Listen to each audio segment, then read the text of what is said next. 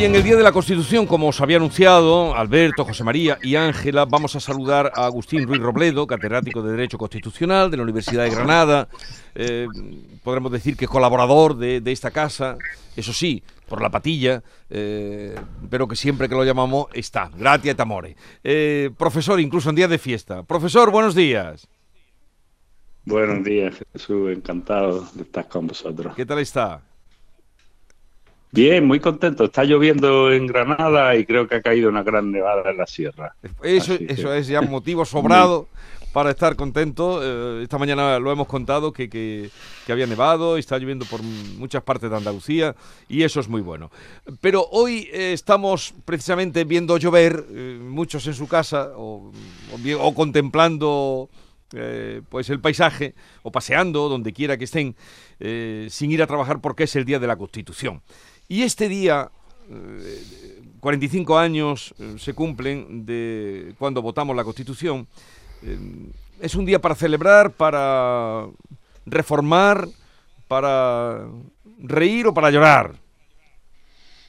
Ah, Jesús, ahí hay menos motivos para estar contentos. ¿Para qué, ¿Para qué nos vamos a engañar? ¿no?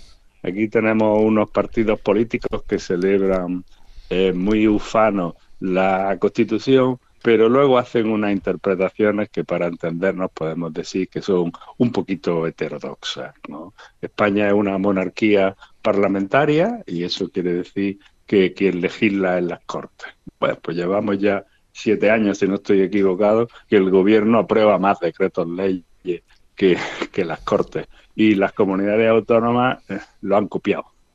Es decir, que que solo fijándonos en ese detalle, pues estamos viendo cómo se está transformando claramente nuestro sistema parlamentario. Yo le he puesto una etiqueta y he dicho que estamos en un parlamentarismo difuso, ¿no? Un parlamentarismo que no es el que estaba en la Constitución, desde luego, y que le da una gran relevancia al gobierno y a los partidos políticos que están colonizando todas las instituciones. Y en este sentido, la Constitución ¿Qué papel juega?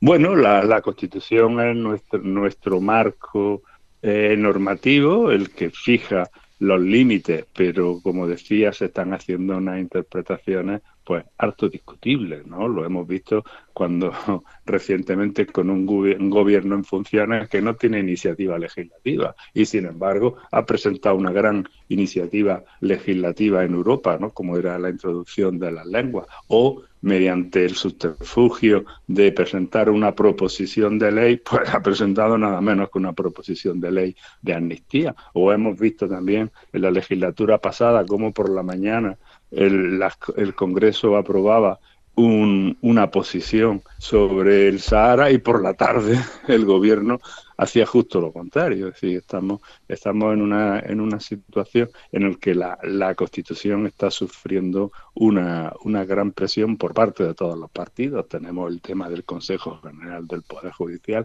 en el que no solamente lleva cinco años eh, ya caducado, sino que es que además los, los, partidos en su momento nombraron a gente muy próxima a ellos, de tal manera que estamos viendo que en las votaciones están alineadas. Es decir, que teniendo un texto bastante bueno de la Constitución, la cultura constitucional española, la cultura de los dos grandes partidos, pues no nos deja especialmente contentos, la verdad. Pero, y entonces la Constitución, ¿quién debe defenderla si los partidos, como usted dice, se la saltan?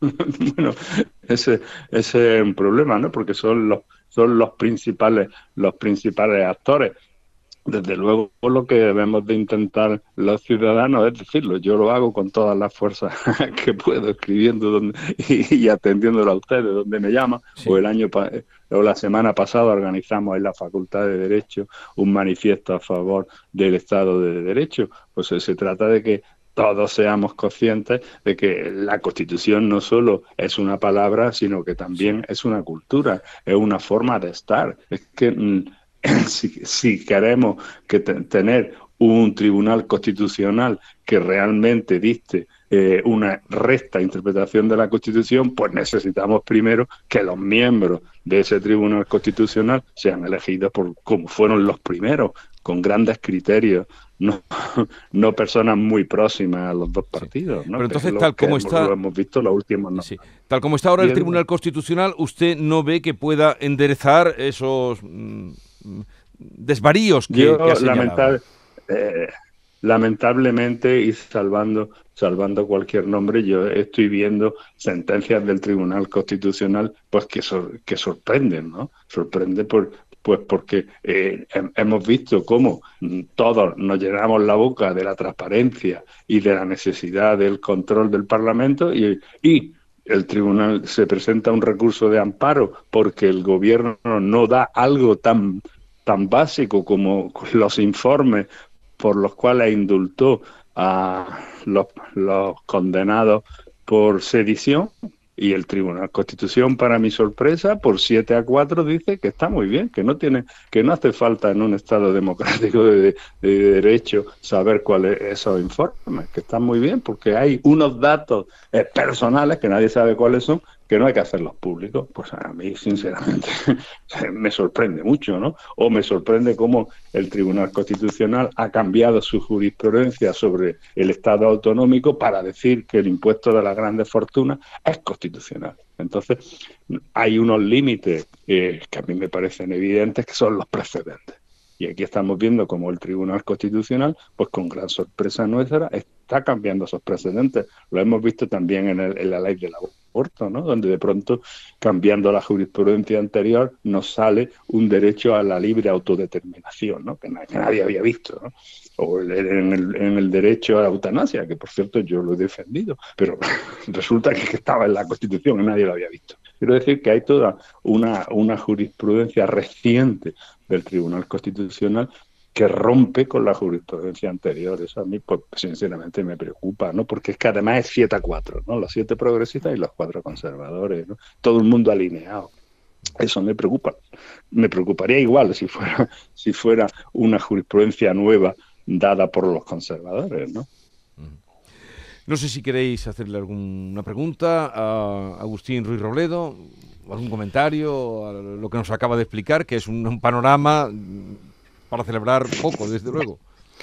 En el premio jurídico de ABC y en los actos que, hemos celebrado estos días, que hoy se han publicado eh, con numerosos magistrados y autoridades del, derecho constitucional, eh, casi todo el mundo ha coincidido en una idea de que la Constitución tiene dos crisis, una originaria y otra adquirida o, recientemente eh, adquirida.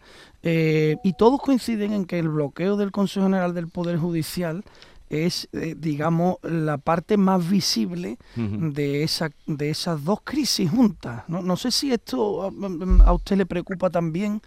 Eh, hasta el punto en que la Constitución está pueda estar en, en tenguerengue.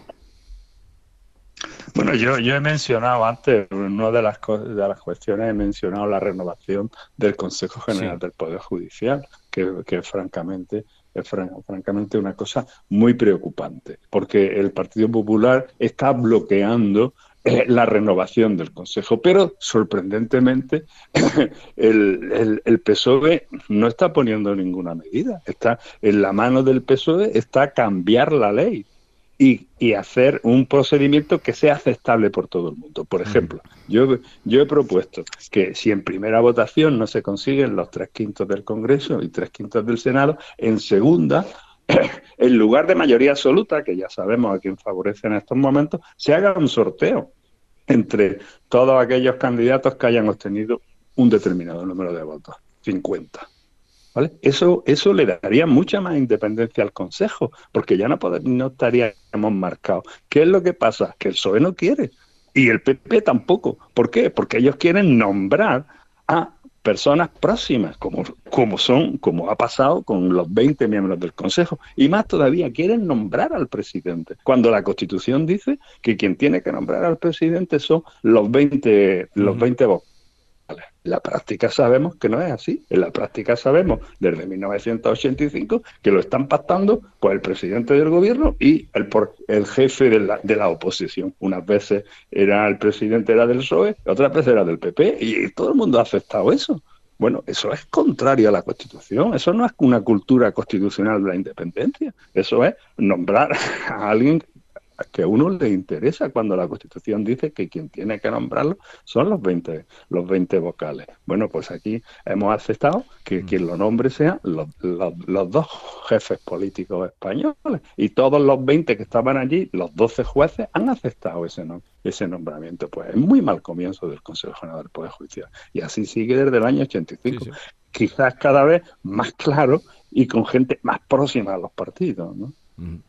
Ángela, ¿tú querías también preguntar? sí, Profesor, buenos días. Eh, estos días se publican, como bueno, como casi todos los años en estas fechas, encuestas sobre la Constitución, la opinión de los ciudadanos. Se pregunta sobre la reforma de la Constitución.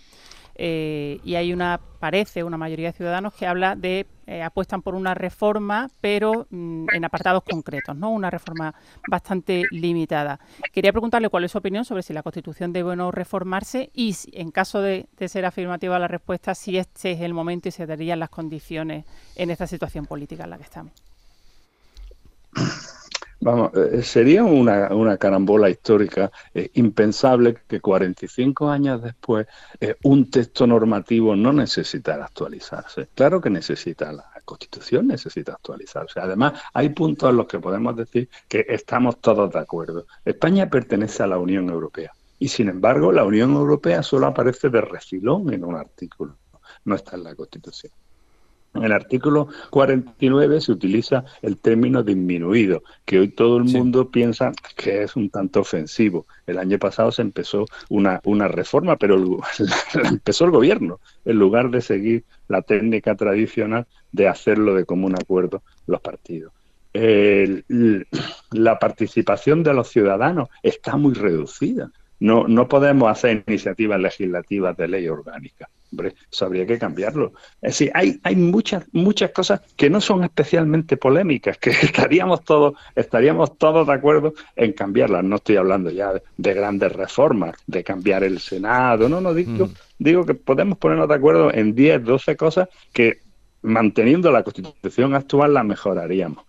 ¿Qué es lo que sucede? Pues que en este momento de terrible enfrentamiento, en que el, el PSOE, en lugar de, de, intentar pactar con el PP, que es con el, el, programa electoral que tenía más próximo, se ha ido a pactar con los partidos nacionalistas e independentistas, pues es impensable. El PP, por cierto, tampoco ayudó mucho, porque cuando tuvo la ocasión el, señor Feijo tampoco ofreció un gobierno de concentración nacional, que era lo razonable en teoría política, ¿no? Los dos grandes partidos centrales se ponen de acuerdo para un gobierno de concentración y se lo, eh, de una, lo que llaman los alemanes una grosa coalición. Y luego, pues, aunque dos años cada uno, por ejemplo, o cualquier, cualquier fórmula que hubiera permitido a España avanzar de común acuerdo como está en, en Europa, ¿no? Ahora en año pues, en, Alemania, en Irlanda, hay muchos países en los que ante el riesgo de los extremismos se han unido los dos grandes partidos. Aquí hemos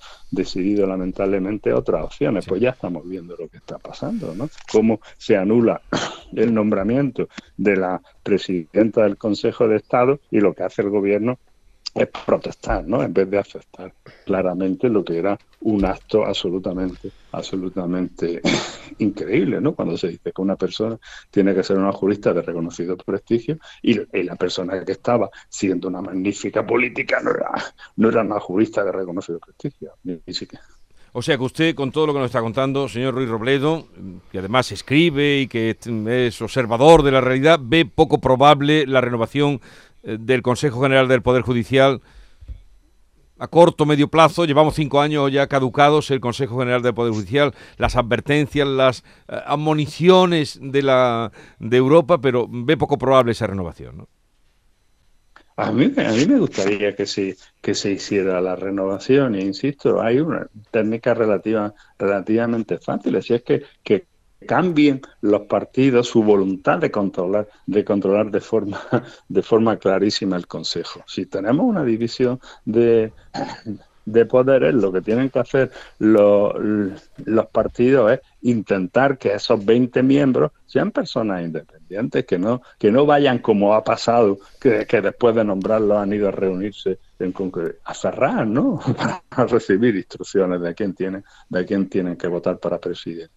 Si, si, si, lo, si hicieran esa, esa voluntad de nombrar de común acuerdo a los miembros y no hacerlo por cuota, pues eso lo pueden hacer en una semana. Pero el, el, problema, el problema está en que uno se echa la culpa a la otra y al final todo el mundo quiere meter a sus militantes allí para tenerlo controlado, como pasa ahora mismo con otros órganos que están claramente controlados por los partidos.